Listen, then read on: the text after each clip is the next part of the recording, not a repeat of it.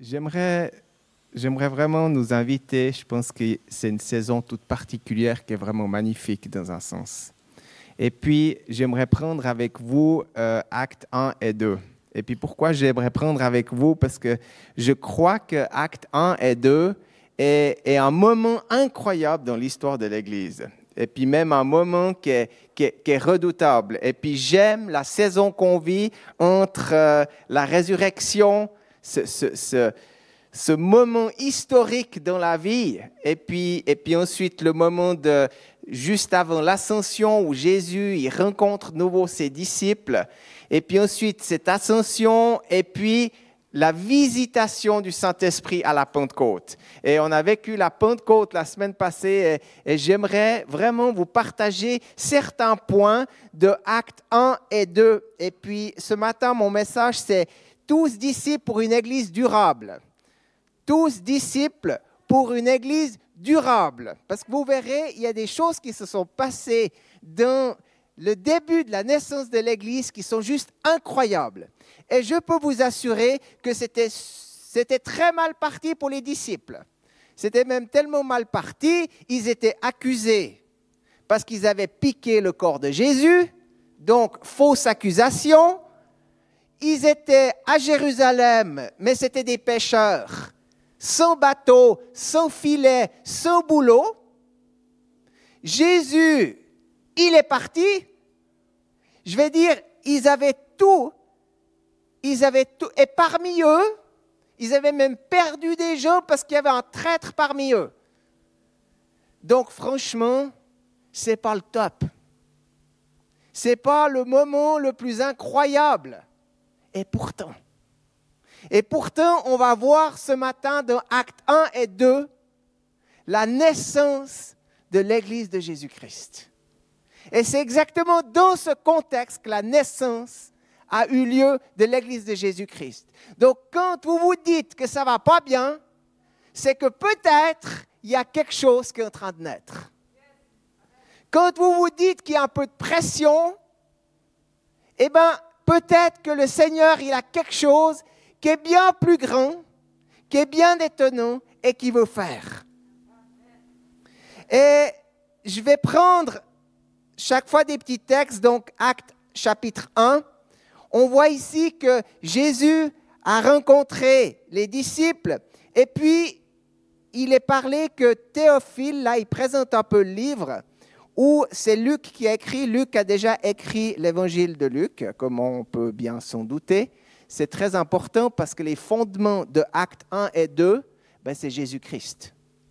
Je veux dire, ça ne vous sert à rien de prêcher sur les actes si le fondement, ce n'est pas Jésus-Christ. Si on n'analyse pas de près la vie de Jésus. C'est lui notre modèle. Et là, Jésus, il a, il a parlé aux, disciples, et puis au chapitre 1, versets 1 et 2, il a dit, ben, je vous ai choisi comme apôtre il commençait à les préparer en disant, bah, jusqu'à présent, Jésus, il était présent physiquement, mais dans les actes, ce qui va se passer, c'est que Jésus va partir et puis vous allez tous être présents représentant Jésus. Donc c'est quand même un shift où jusqu'à présent, tout le monde allait vers Jésus, puis que tout à coup, ben, on représenterait Jésus. Donc il n'y aurait pas seulement un Jésus à un endroit. Il y aura plein de Jésus partout. Et on ne se rend pas compte. Jésus parle de ça, et puis c'est comme une multiplication. Mais disons, ils ne comprennent encore pas tout à fait ce que ça représentait. Mais disons, Jésus a commencé, et je crois qu'il y a quelque chose de nouveau qui est en train de naître il y a quelque chose d'innovant qui est en train de s'ouvrir. Et je crois que particulièrement dans cette saison, réfléchissons pas trop à s'adapter, mais innovons. Entrons dans les projets que le Seigneur a pour nous. Puis ensuite, Jésus, au verset 3, à peu près à 8, Jésus, il leur parle du royaume de Dieu. Donc il parle aux disciples du royaume de Dieu. Il leur parle de ce qu'il va faire, de là où il va aller. Et puis il leur ouvre quelque chose d'énorme. Et puis il leur dit, attendez ici parce que vous aurez besoin du Saint-Esprit. Et puis là, un peu plus loin, tout à coup, au milieu de cette discussion, il y a les disciples qui débarquent. Et puis ils disent au verset 6, Seigneur, c'est quand que tu vas rétablir le royaume d'Israël? Donc Jésus parle du royaume de Dieu, il parle de ce qui va venir. Puis les disciples, complètement hors contexte, ils disent, mais c'est quand que tu vas rétablir ce royaume d'Israël? Bon, on a de la peine à comprendre ça aujourd'hui. C'est quand que le corona sera fini? Jésus, c'est quand qu'on pourra de nouveau se rassembler normalement? En fait, ils avaient un problème parce que les Romains, ils avaient l'emprise sur ce peuple, ils payaient des impôts, c'était pas si simple que ça. Ils prenaient des décisions pour eux et puis ils n'avaient rien à dire ou peu à dire. Donc ils ne se sentaient pas bien. Et puis Jésus leur parle du royaume de Dieu, puis les disciples, bien terre à terre, ils disent c'est quand que ces Romains vont se tirer C'est quand qu'il n'y aura plus tous ces défis qu'on a aujourd'hui Et puis Jésus, il leur répond, vous n'avez pas besoin de connaître le temps, ni le moment, parce que le Père, il le sait. Ne vous faites pas de soucis jusqu'à quand, comment ne vous embêtez pas à réfléchir à ces choses-là. Mais vous allez recevoir une puissance qui viendra sur vous pour être des témoins à Jérusalem, en Judée, en Samarie, jusqu'aux extrémités de la terre. Pendant que nous, on se fait du souci, pendant que les disciples réfléchissaient comment se débarrasser de ces Romains, eh bien, l'Éternel. Jésus leur dit, vous en faites pas. Occupez-vous d'attendre l'Esprit qui va faire de vous des témoins à Jérusalem, en Judée, en Samarie, jusqu'aux extrémités de la terre. Et je crois que soyons, regardons au bon endroit. Parce qu'on a souvent des oui mais. Oui, mais il y a les Romains. Oui, mais il y a le Corona. Oui, mais il y a ci. Oui, mais il y a ça. Et puis, et puis l'Éternel, il veut vous dire, regardez au bon endroit, parce que le Saint-Esprit vient sur vous pour être des témoins. Et ça, ça, c'est quelque chose qui se passe aujourd'hui. Parce que c'est comme si Dieu, il ouvre des opportunités comme il n'y en a peut-être jamais eu. Et puis en fait, si on regarde au bon endroit, on réalise que Dieu manifeste sa gloire d'une manière incroyable dans cette saison. Ensuite, si on continue à lire, ben, il y a quand même, jusque-là, Jésus était là, et puis là, il y a l'ascension, on a fêté l'ascension il n'y a pas très longtemps, et puis quand même, nouveau, si vous vous mettez à la place des disciples, donc déjà qu'ils étaient affaiblis, parce que Jésus, avant qu'il passe à la croix, il y avait des milliers de personnes qui le suivaient. C'était fou. Je dire, les disciples, c'était des VIP. C'était des gars. Ils étaient avec l'homme que tout le monde voulait. Et puis, je veux dire, partout où ils allaient, ils avaient des foules. Ben, je peux vous dire que là, dans les actes, c'était plus des VIP ils avaient peur pour leur vie. J'aime bien parce que quand on voit à la résurrection, il y a les deux maris qui sortent vers le tombeau. Il est quand même dit que les disciples ils étaient enfermés dans leur pièce haute. Parce qu'ils se disaient bien, si Jésus il a passé à la croix comme ça, c'est qu'il est suivant. Hein? Je veux dire, ils étaient plutôt en train de se dire, ben ils n'étaient pas en train de faire les grands les grands héros. Et puis là, ben, Jésus, il part. Ils étaient plus que 120, ils n'étaient pas des milliers, donc ils se sentaient quand même. Et je crois que c'est comme si ils ont été affaiblis, puis que Jésus part, ben, c'est encore pire. Ils sont retournés à Jérusalem, puis comme j'ai dit avant, ben, ils se retrouvent dans cette chambre haute. Des pêcheurs à Jérusalem sans bateau, sans filet, ben c'est pas la position top. Je veux dire, c'est pas là où vous dites c'est génial.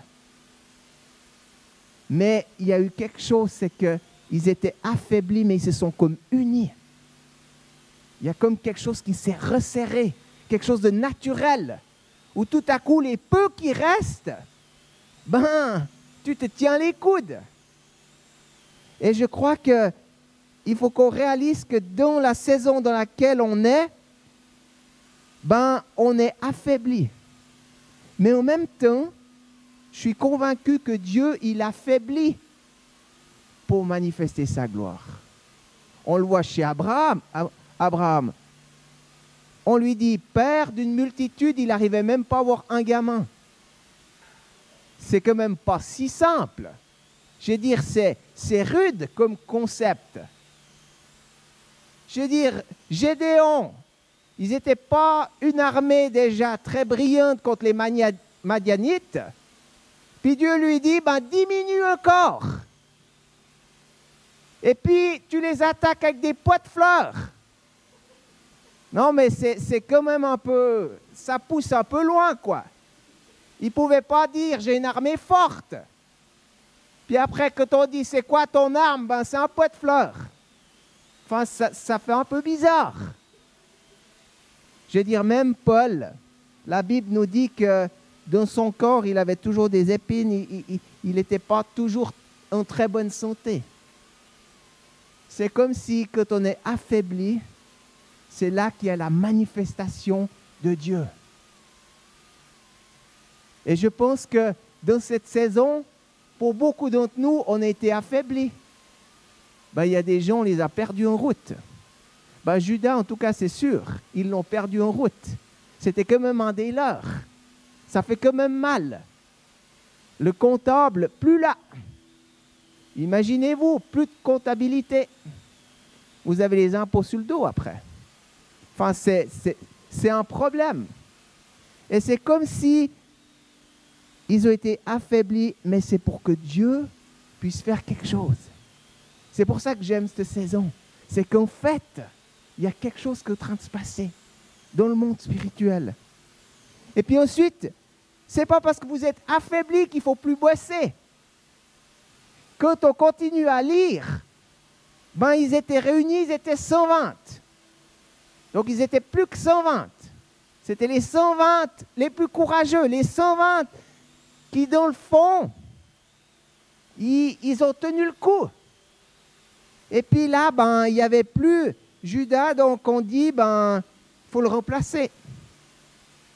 Puis c'est joli parce que la manière comme il remplace, alors c'est assez unique. Ah ben, il y en a deux potentiellement qu'on pourrait prendre. Matthias et Barsabas. Parce qu'ils étaient avec Jésus depuis le début. Donc il faut qu'on prenne un des deux. Allez, on tire au sort. Eh ben, Amsterdam pique, ou bien je ne sais pas comment on fait. Hein? Ah ben, ça tombe sur Matthieu. Ben non, l'autre pas on se dit c'est un peu injuste quand même. Au bol. Mais ce qui est magnifique dans cette histoire, c'est que dans Acte 15, Barsabas, il était utilisé pour une mission spéciale pour aller à Antioche.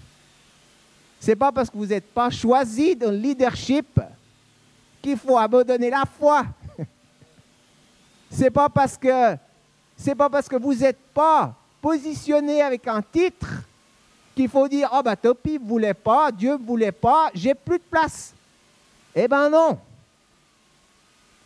Dites-vous heureux parce que vous avez moins de responsabilités. Vous avez moins de problèmes. Le leadership, des fois, c'est... Ben Barsabas, il a continué à servir.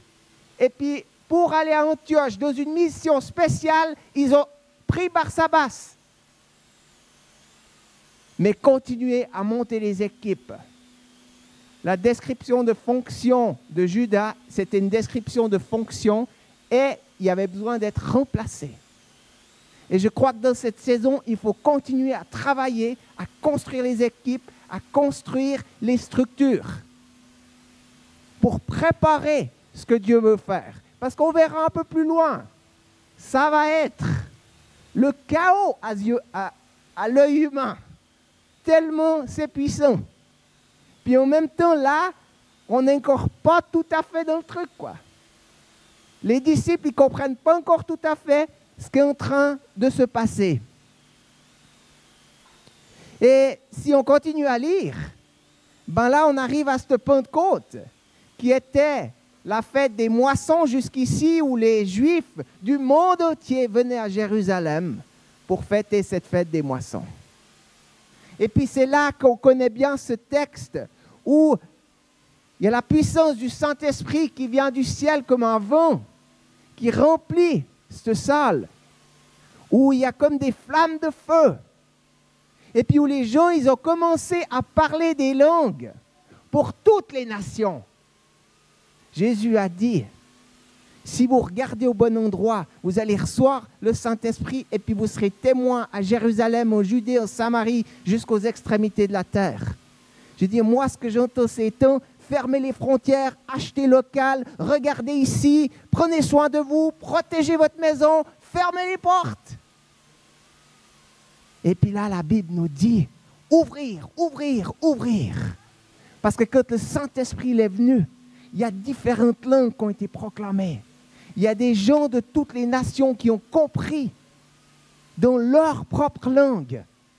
Et je crois que Dieu est un Dieu des nations, un Dieu des peuples, un Dieu qui ouvre, un Dieu qui ne désire pas que. Je ne suis pas contre manger local, mais, mais la réalité, c'est qu'il faut qu'on sorte de, de nos contextes juste pensés local mais qu'on réalise que l'Esprit de Dieu, il veut ouvrir.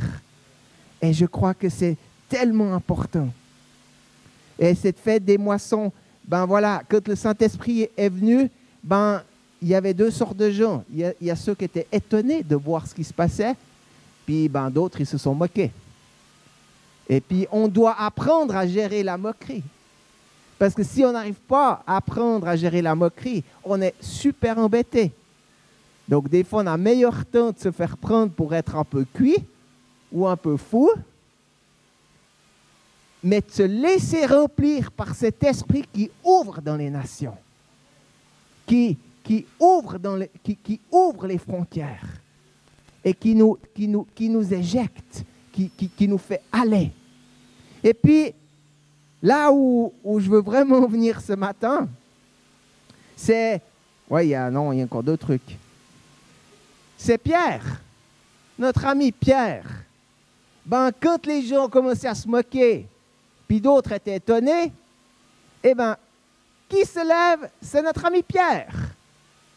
Et moi, je trouve magnifique, parce que Pierre, jusqu'ici, il avait quand même eu l'échec le plus cuisant de tous. Puis comme par hasard, celui qui a eu le plus gros échec, c'est celui qui fait le plus gros truc après. C'est étonnant. Celui qui a renié Jésus trois fois, ben, tout à coup, quand il y avait de la moquerie, puis il faut se mettre dans ses pieds. Quand il s'est levé, le gars, il risquait sa vie. Il n'y a, a, pas d'autre mot. dans le contexte où il était, je vais dire, le gars, c'était hyper dangereux de se lever. Mais cette fois, puis quand il a renié Jésus, ben, c'était une ou deux personnes qui demandaient. Là, il s'est levé devant des milliers de personnes. Et ça, je trouve magnifique parce que de l'échec, il y a comme une restauration, puis il y a comme quelque chose que Dieu veut ouvrir. Puis il veut le faire avec chacune de vos vies.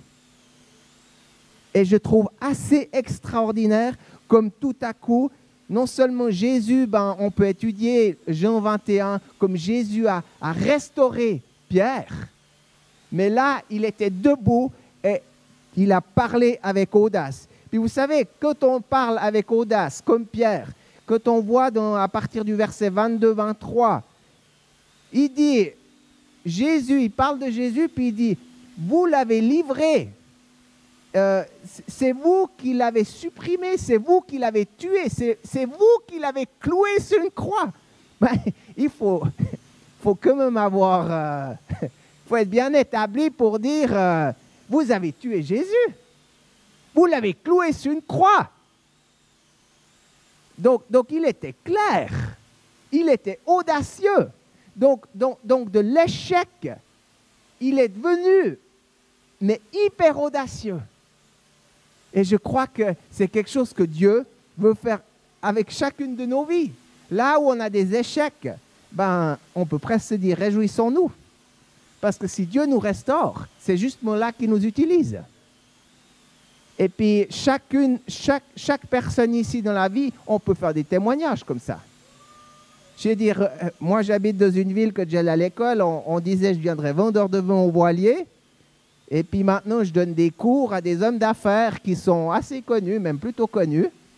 Puis, puis je, travaille avec eux pour créer des business plans.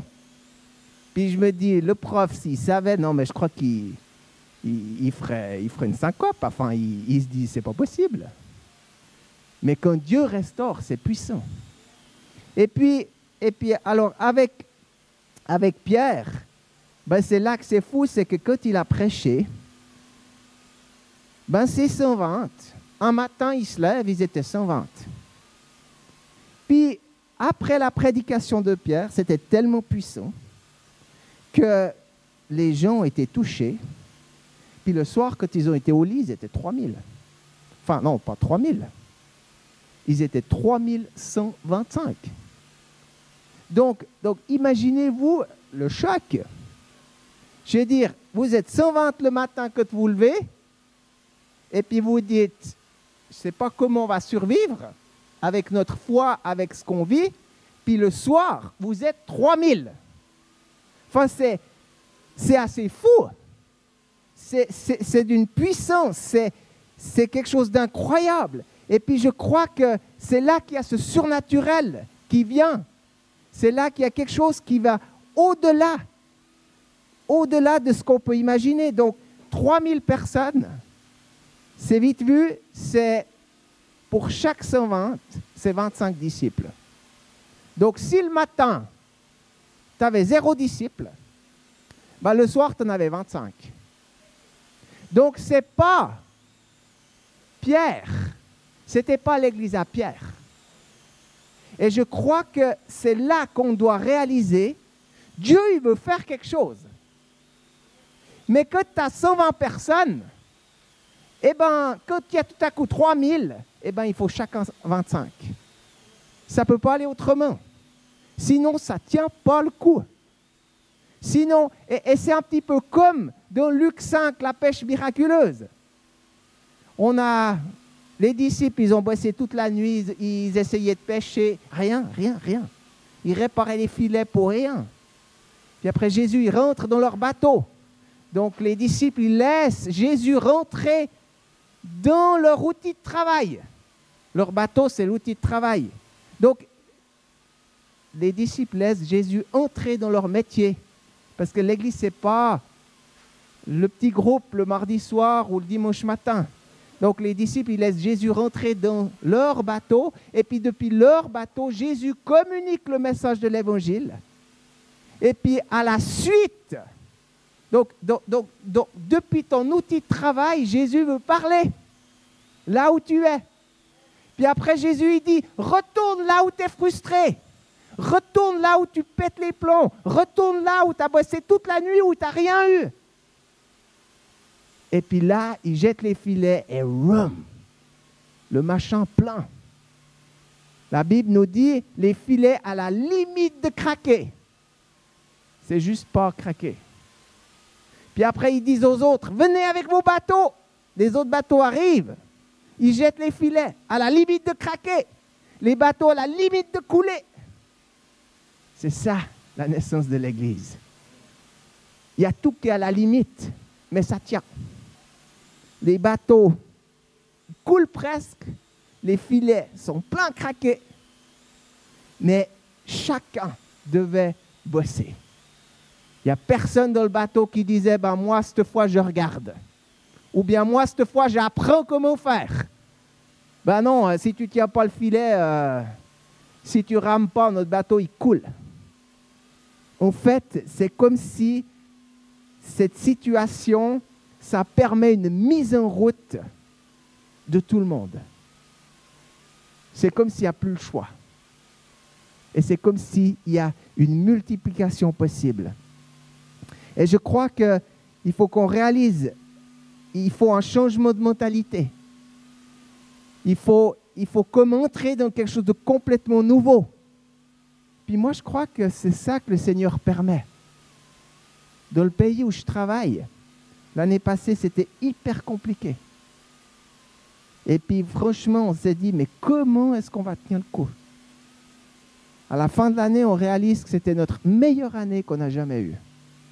Et pourtant, c'était le chaos.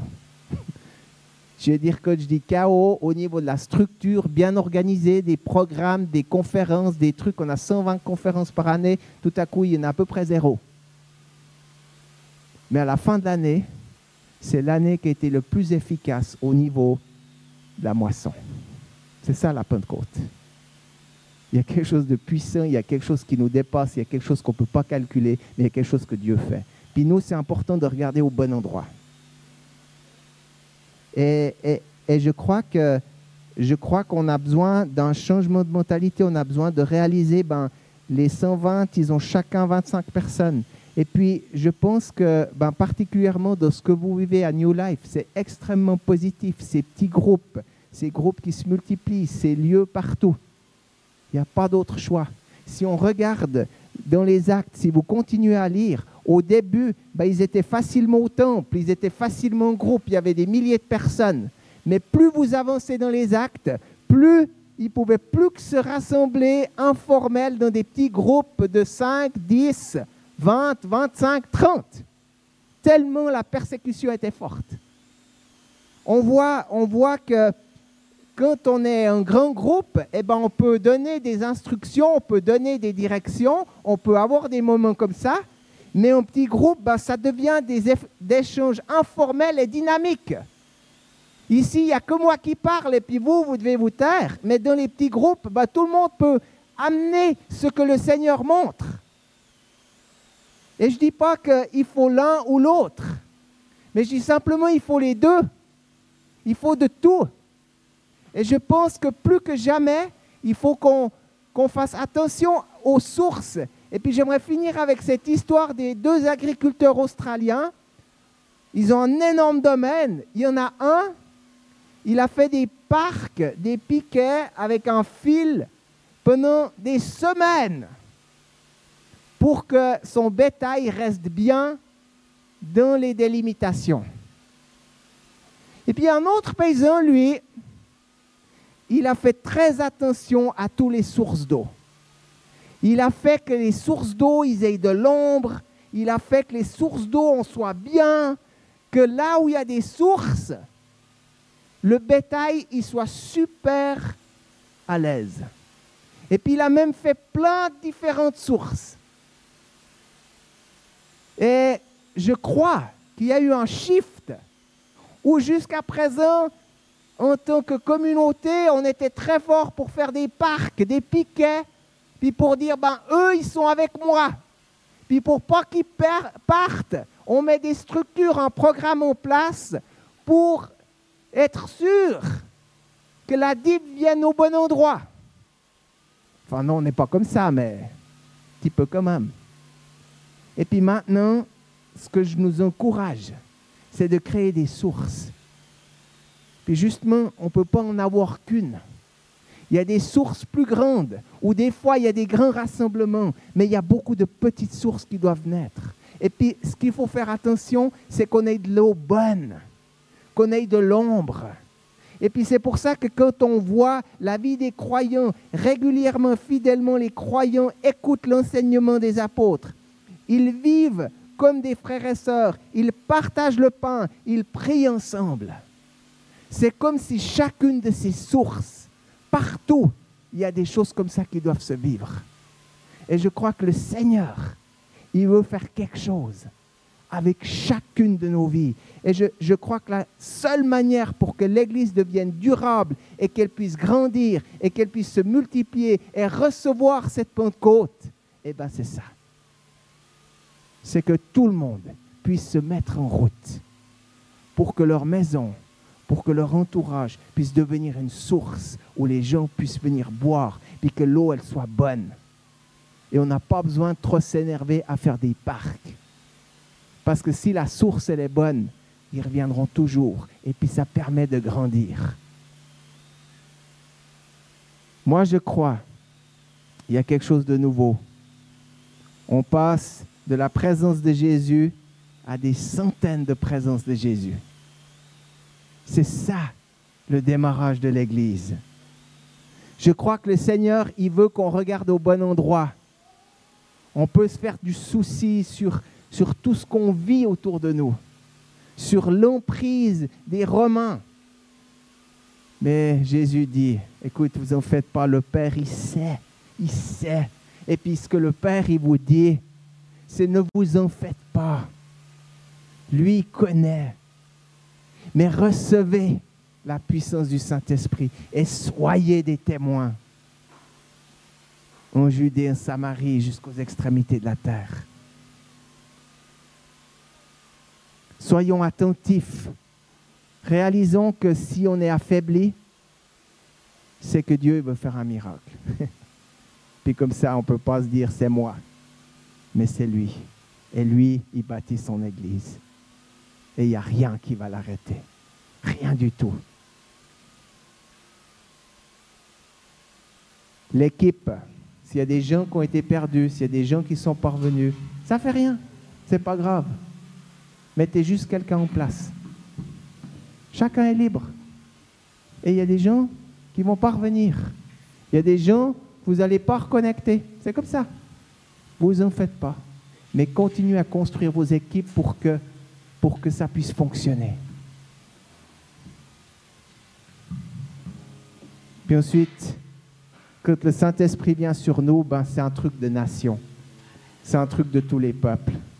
C'est un truc qui va bien au-delà de nous, de notre région. Et je crois qu'il y a, il y a quelque chose de puissant.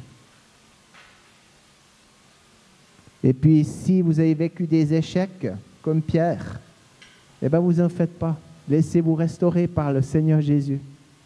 Si vous aimez Jésus, ben, à un moment donné, tout à coup, vous allez faire quelque chose que jamais vous vous seriez imaginé que vous fassiez.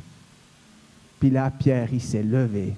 Puis il a osé dire la vérité à des gens qui potentiellement auraient pu lapider sur place. Mais il l'a fait. Et les, disciples, les 120, ils s'étaient affaiblis. Mais si vous êtes affaiblis, c'est là qu'il y a quelque chose qui naît. Une force qui naît dans vos groupes, dans vos communautés, dans vos relations. Et puis, peut-être que je crois et je suis convaincu que peut-être il y a des matins, on va se lever, on sera 120, justement affaibli, puis le soir, on n'y croira pas. Mais il y aura un truc de fou. Et je suis convaincu, c'est la saison dans laquelle on est. Et je suis convaincu que Dieu, il va faire quelque chose qui est au-delà de ce qu'on peut imaginer. Je vous invite vraiment à ce changement de mentalité, à creuser des lieux où il y a des sources d'eau fraîche, où les gens peuvent venir boire. Et puis il y en a plusieurs. Il y a des sources où il y a, c'est énorme, où il y a des grands rassemblements, mais il y a aussi des sources où c'est des petites sources, toutes simples, pour chaque personne. Et j'aimerais vous inviter ce matin à croire que vous faites partie pour que l'Église puisse continuer, grandir. Il a besoin de chacun de vous. Et c'est pour ça que je vous encourage à être tous disciples pour que l'Église puisse durer, puisse être durable et que Jésus puisse bâtir son Église au travers de chacun de vous.